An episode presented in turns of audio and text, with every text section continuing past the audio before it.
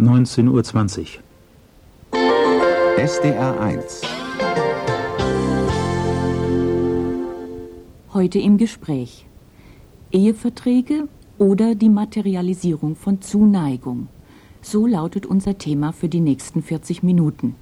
Am Mikrofon begrüßt sie dazu Astrid Springer. Guten Abend.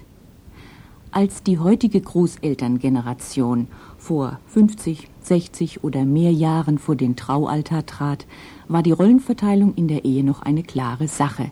Sie blieb daheim und erzog die Kinder, er verdiente den Unterhalt und hatte, rein rechtlich gesehen, das alleinige Entscheidungsrecht in allen Ehe- und Familienfragen.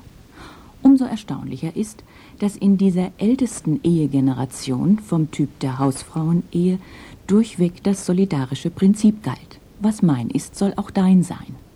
Die materiellen Probleme, das war in unserer Ehe eigentlich immer eine Sache, dass das gemeinsam getragen wurde. Und das, was ich nun verdient habe oder das, was ich geerntet habe, dass das ganz ehrlich geteilt wurde. Im Gegenteil. Wir haben im Krieg geheiratet und es war ganz selbstverständlich, da gab es eigentlich nie irgendeine Frage, dass man sagt, das gehört mir und das gehört dir, sondern man hat eigentlich alles gemeinsam gemacht. Gell? Das Leben hat man miteinander geteilt und da folgt natürlich ganz selbstverständlich, dass das Materielle zwar wichtig ist, aber es folgt in zweiter Linie.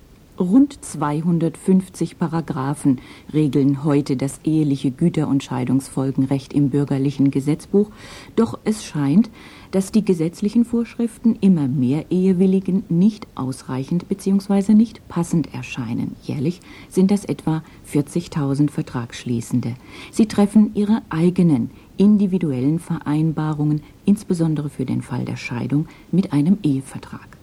Und es sind in den letzten Jahren zunehmend Frauen, die sich mit ihren Eheverträgen an Rechtsanwältinnen wenden, wie Uta Wagner oder Dorle Eberwein. Wenn die Mandantinnen zu uns herkommen mit Eheverträgen, die sie vielleicht auch schon vor Jahren abgeschlossen haben, dann sehen wir das im Allgemeinen überhaupt gar nicht gerne, weil wir nämlich die Erfahrung gemacht haben, dass diese Eheverträge fast immer zum Nachteil von den Frauen abgeschlossen worden sind, und zwar zum bodenlosen Nachteil von den Frauen. Wir haben es schon gesehen, und zwar nicht nur einmal, dass nach 30 oder gar 40-jähriger Ehe völliger Ausschluss des Unterhalts vereinbart worden ist, Ausschluss des Rentenausgleichs und Ausschluss des Vermögensausgleichs. Ich stelle in meiner Familienrechtspraxis zunehmend die Häufung von Eheverträgen fest. In sehr vielen Fällen, also in den meisten Fällen, sind die Eheverträge ganz eindeutig zum Nachteil der Frauen und in fast allen Fällen werden diese Eheverträge auf Betreiben der Männer geschlossen. Das leugnet auch Professor Dr. Gerrit Langenfeld nicht. Er ist ein Ehevertragsexperte aus Karlsruhe, der mit Büchern, Vorträgen und Fortbildungen diesem neuen Recht den Weg bereitet hat. Auf die Frage, ob die Initiative tatsächlich von Männern ausgeht, antwortet er ja, nun meine, die muss ja rein statistisch von den Männern ausgehen, weil die Männer ja die Unterhaltsschuldner sind im Regelfall. Also das ist jetzt weniger geschlechtsspezifisch als rollenspezifisch. Ne? Würden in unserer Gesellschaft die Frauen arbeiten und die Männer im Kochtopf rühren, wären es die Frauen gewesen, die es gewünscht hätten. An dieser Formulierung ist die darin enthaltene Wertung bemerkenswert dass wer im Kochtopf rührt, also die Familie versorgt, nicht arbeitet. Und das, obwohl seit dem Gleichberechtigungsgesetz von 1957 die Leistungen als Hausfrau und Mutter nicht mehr als selbstverständlich gelten. Die Ehefrau erhält bei der Scheidung einen gleichmäßigen Anteil am Zugewinn. Das ist der Ausgleich für ihre Arbeit innerhalb der Familie. Und sie hat einen Anspruch darauf, dass ihr Mann seine Rentenanwartschaften aus der Ehe mit ihr teilt. Das erste Gesetz zur Reform des Ehe- und Familienrechts von 1976 nahm, nach dem Buchstaben des Gesetzes jedenfalls, ganz Abschied vom überkommenen Leitbild der Hausfrauenehe. Auch der Gesetzgeber konnte nicht länger die Augen davor schließen, dass immer mehr Frauen heutzutage berufstätig sind. Die Reform hatte auch das Ziel, die Eigenständigkeit und die Selbstverantwortung der Ehepartner zu respektieren. Konsequenz daraus ist, dass seit dem 1. Juli 1977 nicht mehr das Verschulden eines Partners die Ehe scheidet, sondern allein die Tatsache ihres Scheiterns. Wenn sich Gerrit Langenfeld zurückbesinnt, dann setzte genau an diesem Punkt das Bedürfnis ein, die Scheidungsfolgen per Vertrag abweichend vom Gesetz zu regeln. Das war nach der ersten Eherechtsreform, äh, als der nacheheliche Unterhalt verschuldensunabhängig wurde. Dann kamen die Leute und haben gesagt, wir wollen es aber, was den nachehelichen Unterhalt betrifft. Diesen erweiterten nachehelichen Unterhalt wollen wir nicht verschuldensunabhängig haben. Und das führte dazu, dass wir Notare einen Ehevertragstyp entwickeln mussten auf Verlangen der Leute.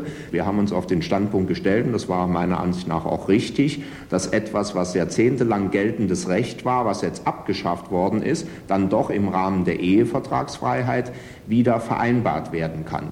Als das Unterhaltsrechtsänderungsgesetz 1986 in Kraft trat, hat Gerrit Langenfeld keine Eheverträge dieser Art mehr gemacht.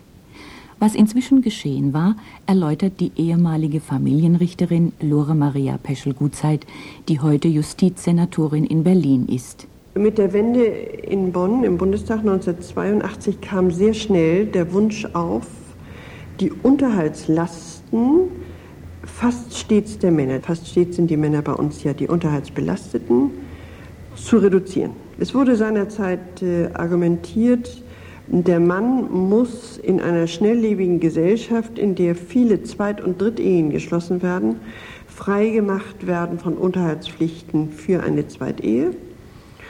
Und außerdem darf ihm nicht das Arbeitsmarktrisiko überbürdet werden. Außerdem waren als Schlagworte im Raum, der Frauenunterhalt muss heruntergefahren werden, beziehungsweise er muss abgeschmolzen werden. Und so ist dann schließlich das Unterhaltsrechtsänderungsgesetz, das 86 in Kraft getreten ist, auch verabschiedet worden. Es ist ein Unterhaltsverringerungsgesetz. Es hat das Ziel, Ansprüche zu verringern. Bei den Eheverträgen, die heute abgeschlossen werden, betonen Rechtsanwälte und Notare, dass solche Vereinbarungen den individuellen Wünschen und Lebensvorstellungen der Partner maßgerecht angepasst sein müssten. Nur dann hätten sie ihre Berechtigung. Vor allem wird in Eheverträgen der Güterstand anders als im Gesetz geregelt. Das Güterrecht sagt, wem was in der Ehe gehört. Der gesetzliche Güterstand während der Ehe ist die Zugewinngemeinschaft.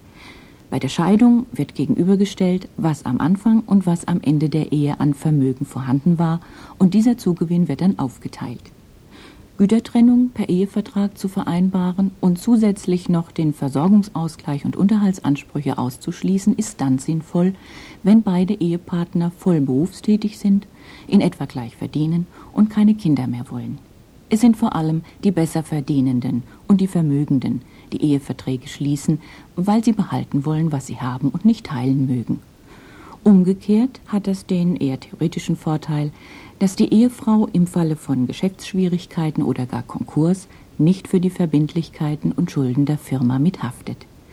Doch die verbreitete Praxis geht weit darüber hinaus. In dem Ehevertrag stand drin, dass ich von seinem Vermögen überhaupt nichts bekomme im Falle einer Scheidung. Es wird lediglich eine kleine Lebensversicherung eingerichtet in Höhe von 40.000 Mark, die allerdings zum Zeitpunkt der Scheidung von mir selber getragen werden muss. Es gibt keinerlei Altersvorsorge, es gibt keinen Vorsorgeunterhalt, es gibt keinerlei Rentenübertragungen. Ich habe keinerlei Vermögen. Mein Mann hat eine umfangreiche Altersvorsorge gemacht über diverse Lebensversicherungen, die in keinem normalen Rahmen sich befinden. Wir haben also sehr viel von seinem monatlichen Gehalt für Vorsorge, für seine Vorsorge ausgegeben und sehr wenig für meine Vorsorge. Der Mann, der auf einen Ehevertrag dringt, muss nicht unbedingt ein selbstständiger Unternehmer, er kann auch ein Angestellter sein. Ich habe nur einen sehr geringen Teil von dem angesparten Vermögen gekriegt, also von 30.000 Mark ungefähr, circa 4.000 Mark. Und er hat zum Beispiel das neue Auto behalten, das hat einen Neuwert vielleicht von 30.000 Mark gehabt. Und ich habe das zehn Jahre alte Auto gekriegt. Ich bin auf alles eingegangen. Der hat mir das vorgelegt, ich habe es unterschrieben. Gespräche daheim zwischen den Vertragsparteien finden selten statt. Mein Mann ist diesen Gesprächen aus dem Weg gegangen oder hat sie abgetan mit Bemerkungen wie, du brauchst dich ja bloß nicht scheiden zu lassen Oder es ist vollkommen in Ordnung, dass eine Frau für Kost und Logis arbeitet. Du hast doch alles, was du brauchst. Nicht selten machen Männer ihren Frauen Druck, damit sie einen Ehevertrag zu ihrem Nachteil unterschreiben. Druck der besonderen Art war auch im folgenden Fall im Spiel. Ich war schwanger und zweieinhalb Wochen vor der Trauung hat mir mein Partner damals gesagt, er müsse mir ein Papier zuschicken. Wir haben damals getrennt gelebt, weil ich beruflich im Ausland war. Und auf Nachfragen kam dann raus, es sei ein Ehevertrag. Naja, er könne ja nicht garantieren, dass die Ehe hielt und er wolle danach nicht mehr leben wie ein Student. Das heißt, er wollte nicht Unterhalt bezahlen bis in alle Ewigkeit und äh, wollte seinen Lebensstandard da nicht reduzieren. Es stand drin, dass der Zugewinnausgleich ausgeschlossen ist. Es war der Unterhaltsanspruch ausgeschlossen und es war der Versorgungsausgleich ausgeschlossen. Nun hat dieses Ansinnen ja weitreichende Konsequenzen gehabt. Ja, ich habe nicht geheiratet. Also es mir wurde auch ganz klar gesagt, entweder du unterschreibst oder ich heirate nicht. Und dann habe ich halt gesagt, dann heiraten wir nicht. Und damit war das Telefongespräch beendet. Eine weitere halbe Stunde befasst sich die Sendung heute im Gespräch mit der gängigen Praxis von Eheverträgen. Der Ehevertragsexperte Prof. Dr. Gerrit Langenfeld aus Karlsruhe geht auf den kritischen Punkt eines jeden Ehevertrages ein. Der kritische Punkt bei Eheverträgen ist der vorsorgende Unterhaltsverzicht. Da geht es in die Zukunft. Eheverträge macht man ja normalerweise zu Beginn der Ehe, das heißt, man will erst mal heiraten. Nur wenn dann die Ehe geschieden wird, da gibt es eben den Interessengegensatz. Die Frau, die ihre Berufstätigkeit eingeschränkt oder aufgegeben hat, die beruflich den Anschluss verloren hat, die älter geworden ist, sieht sich jetzt plötzlich vor dem Nichts, was ihren Unterhalt betrifft. Und dann muss eben nach dem Willen des Gesetzgebers sich die nacheheliche Solidarität auswirken. Andererseits der Mann, der fürchtet da die berühmte lebenslange Unterhaltsknechtschaft. Er äh, denkt, die Frau ähm, verlässt mich, die Ehe scheitert eben auch aus Gründen, die in der Person der Frau liegen. Und dann reizt die Frau die gesetzlichen Trumpfkarten voll aus. Sie äh, ist also zunächst einmal äh, durch die Scheidung gesundheitlich beeinträchtigt, kann nicht arbeiten, hat vielleicht auch noch Kinder zu versorgen. Das ist ein gesetzlicher Unterhaltstatbestand. Und dann wäre sie eigentlich nach dem Gesetz zur Arbeit verpflichtet und schiebt dann alles Mögliche immer vor. Und junge Paare sagen immer, diese Fälle, die kennen wir, da in unserer Bekanntschaft da ist es so, dass die arme Frau den Mann äh, völlig ausnützt und das ist einfach nicht richtig. Und dann äh, sagt der Notar, ja, aber passen Sie auf mit dem nachehelichen Unterhalt, Sie können wirklich in einer echten Notlage sein. Und dann müssen Sie zur Sozialhilfe. Der Unterhaltsverzicht, den Sie mal unterschrieben haben, der steht. Und der Notar hat die Verpflichtung, hier die Beteiligten so bedenklich zu machen und so sehr auch durch Beispielsfälle eben auf die Folgen des Unterhaltsverzichts hinzuweisen, dass wenn es dann doch zu einem solchen Verzicht kommt, die Beteiligten wenigstens wissen, was sie tun. Landen solche Eheverträge schließlich vor dem Oberlandesgericht, dann stellt sich auch für den Familienrichter dort die Frage, haben die Frauen wirklich überblickt, was sie seinerzeit unterschrieben? Wir haben in den Scheidungsprozessen manchmal den Eindruck, dass das nicht der Fall ist wobei man differenzieren muss zwischen geschäftserfahrenen Frauen und solchen, die diese Erfahrung nicht haben.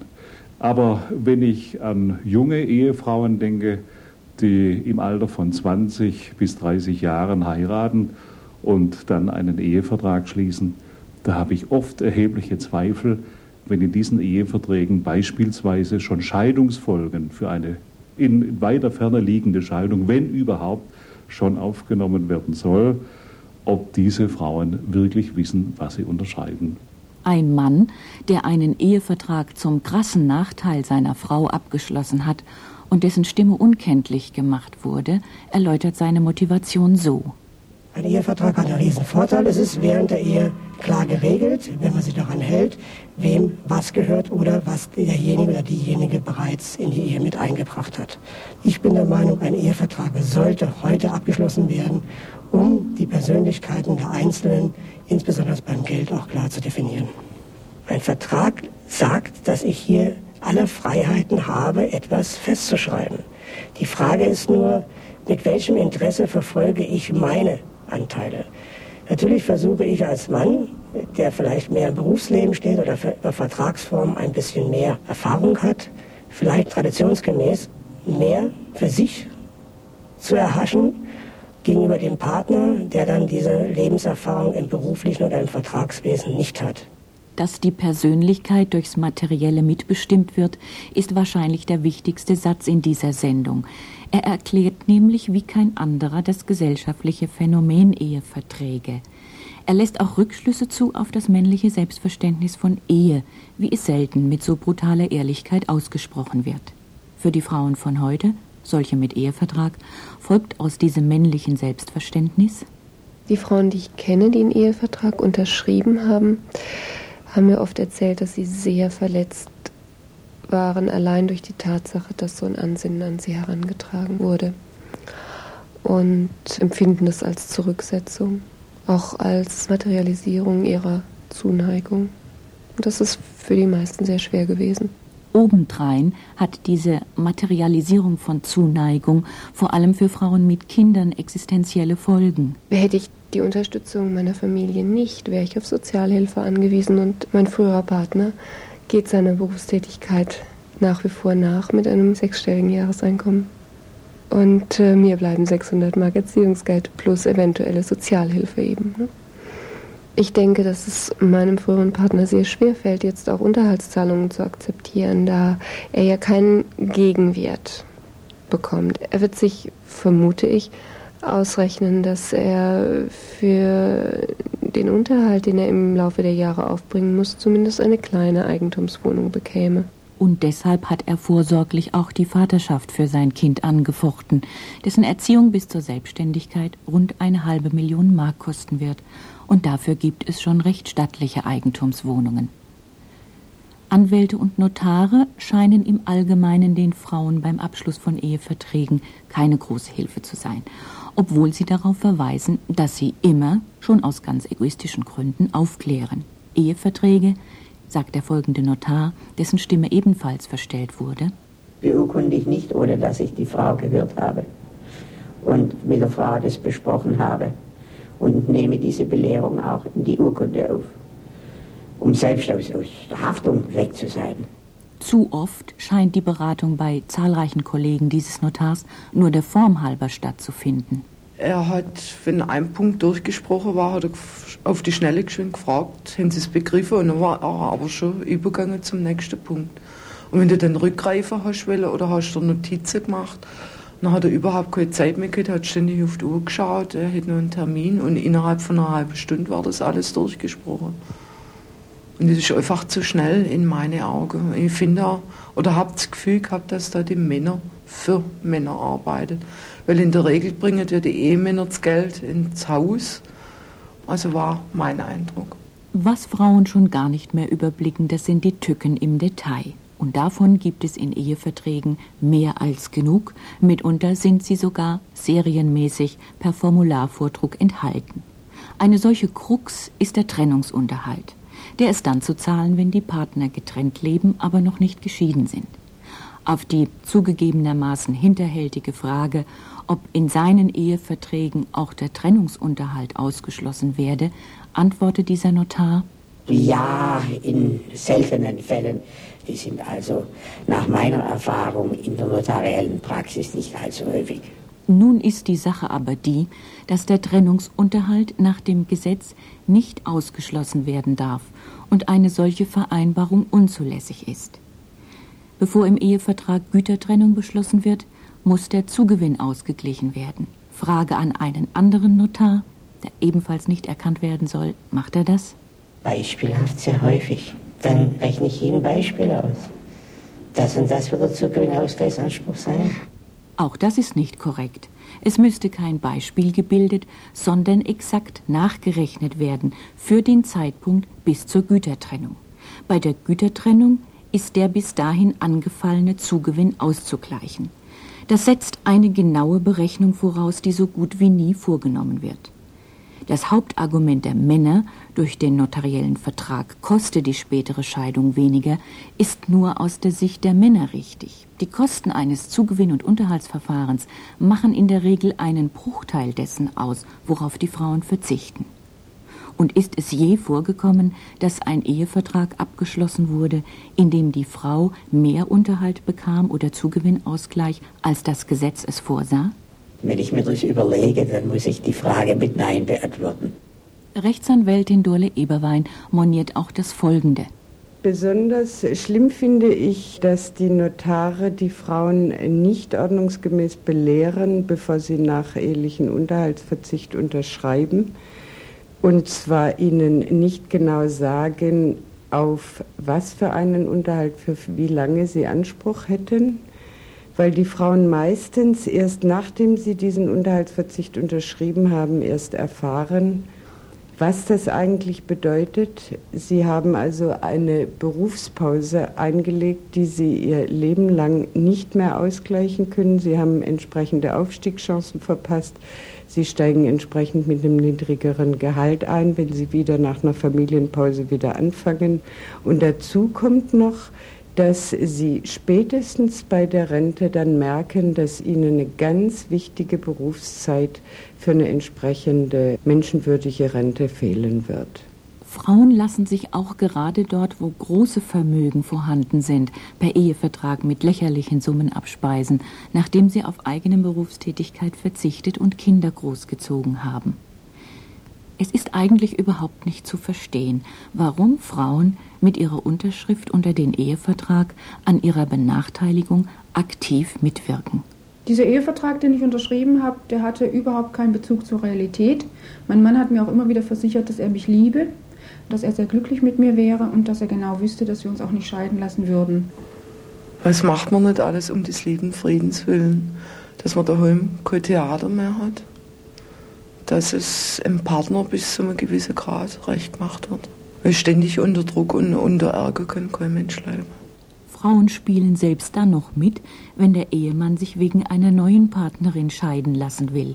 Nachdem ich es von meinem Mann erfahren habe, dass er sich von mir trennen möchte, ungefähr zwei Wochen später äh, sind wir zusammen zum Anwalt gegangen und dann wurde der Ehevertrag aufgesetzt. Am Anfang, da habe ich den Fehler gemacht, eben auf seinen Anwalt total einzugehen, weil ich einfach gedacht habe, dass der äh, für uns die bestmögliche Vereinbarung für beide trifft. Also ich bin da gar nicht auf die Idee gekommen, dass das wirklich für mich so fatale Folge hat. Und wo blieb denn Ihre gesunde Wut eigentlich? Die kam viel später.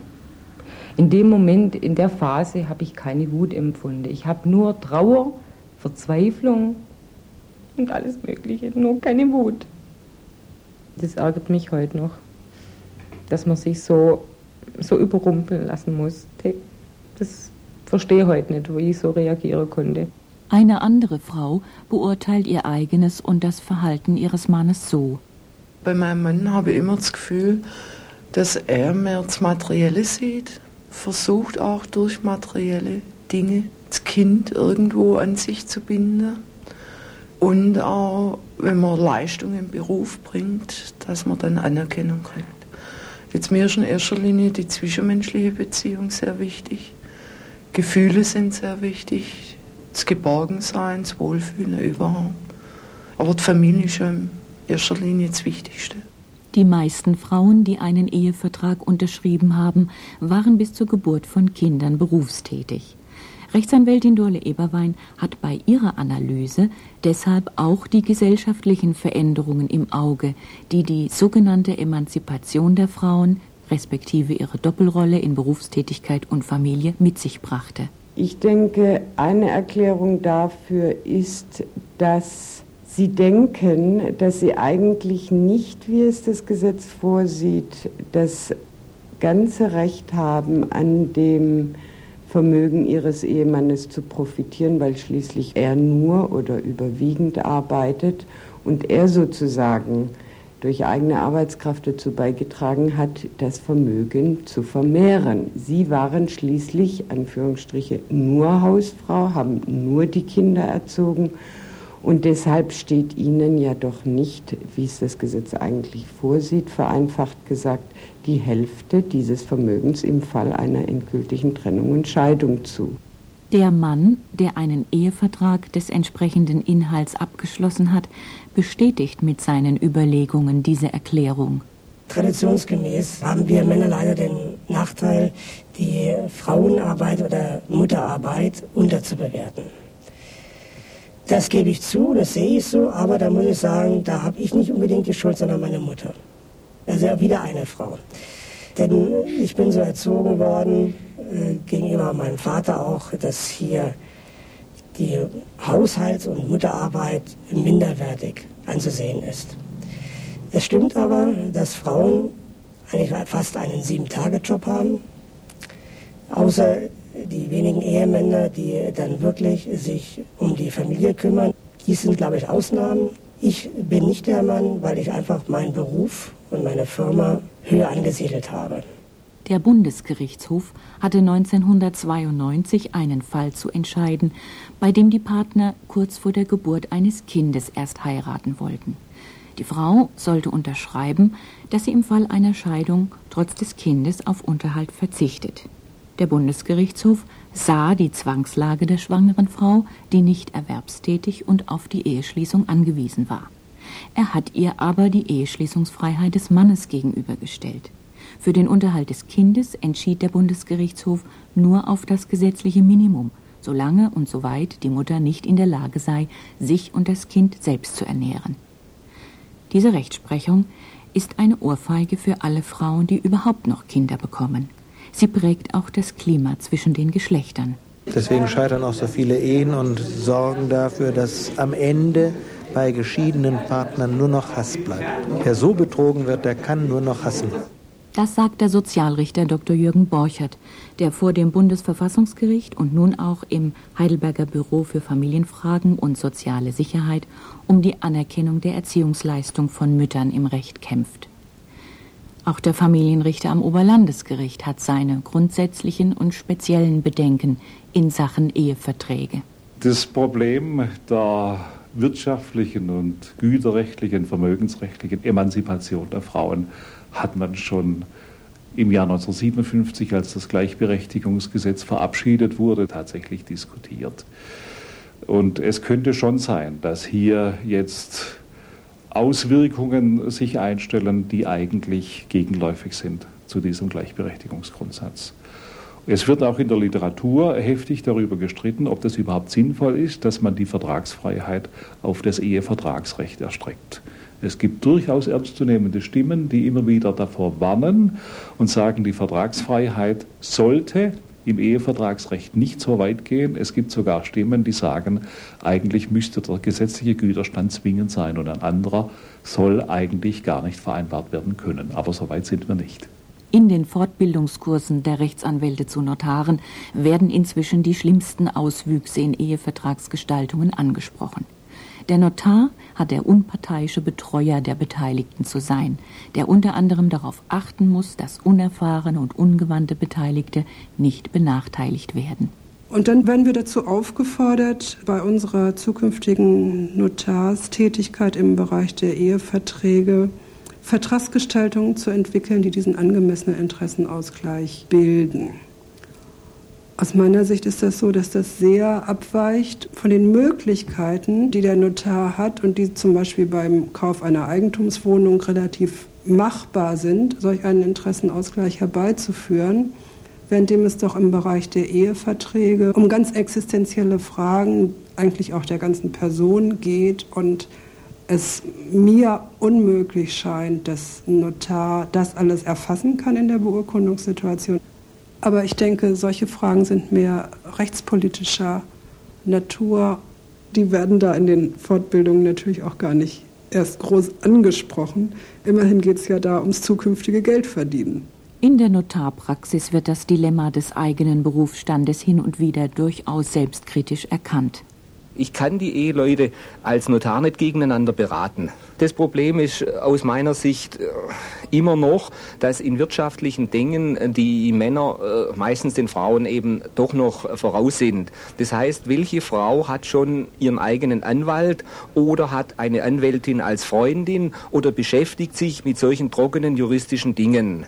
Aber jeder für den ein Ehevertrag wichtig ist, und es sind ja meistens die besser Verdienende, der hat entweder einen Freund im Tennisclub oder kennt irgendjemand und, und der sagt ihm, du musst einen Ehevertrag machen. Und dann kommt noch dazu, dass wenn ein Ehevertrag vom Anwalt einer Vertragsseite vorbereitet wird, der muss ja immer negativ sein. Das geht gar nicht. Der kann ja nicht für beide Teile sorgen und der muss für seinen Mandanten sorgen. Und nochmals, und der Notar steht hier in der Mitte. Er kann den Vertrag nicht ablehnen, aber er müsste eigentlich zur Frau sagen, gehen Sie heim, suchen Sie sich einen Anwalt, der Sie berät. Aber oftmals ist der, Hochzeitstermin und alles schon äh, vorbereitet. Und dann will man doch nicht wegen so einer Kleinigkeit große Ärger bringen. Und vor allem, die Beteiligten wollen keinen Streit. Die wollen nicht hören, dass es schiefgehen kann. Die sträuben sich im Prinzip gegen das, was man ihnen sagt.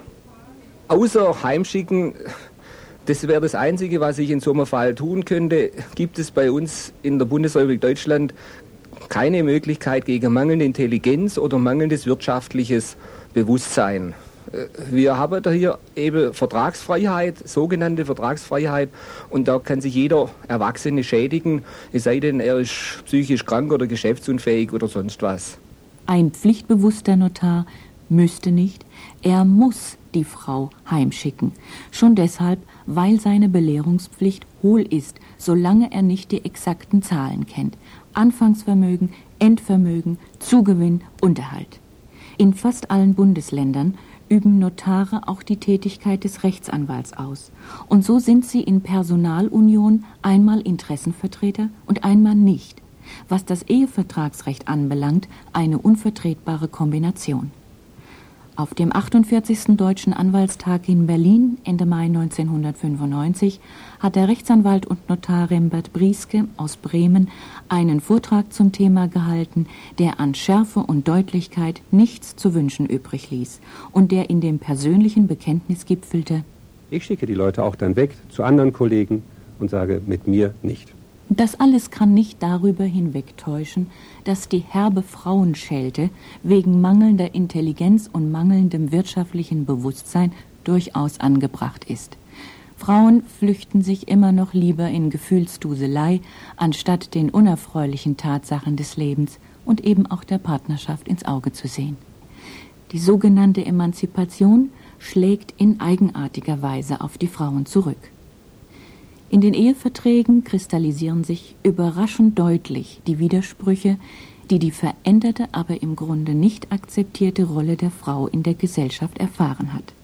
Von heute aus beurteilt ist es schlecht, dass das Eherechtsreformgesetz von 1977 das alte Leitbild der Hausfrauenehe abgeschafft, aber kein neues an dessen Stelle gesetzt hat.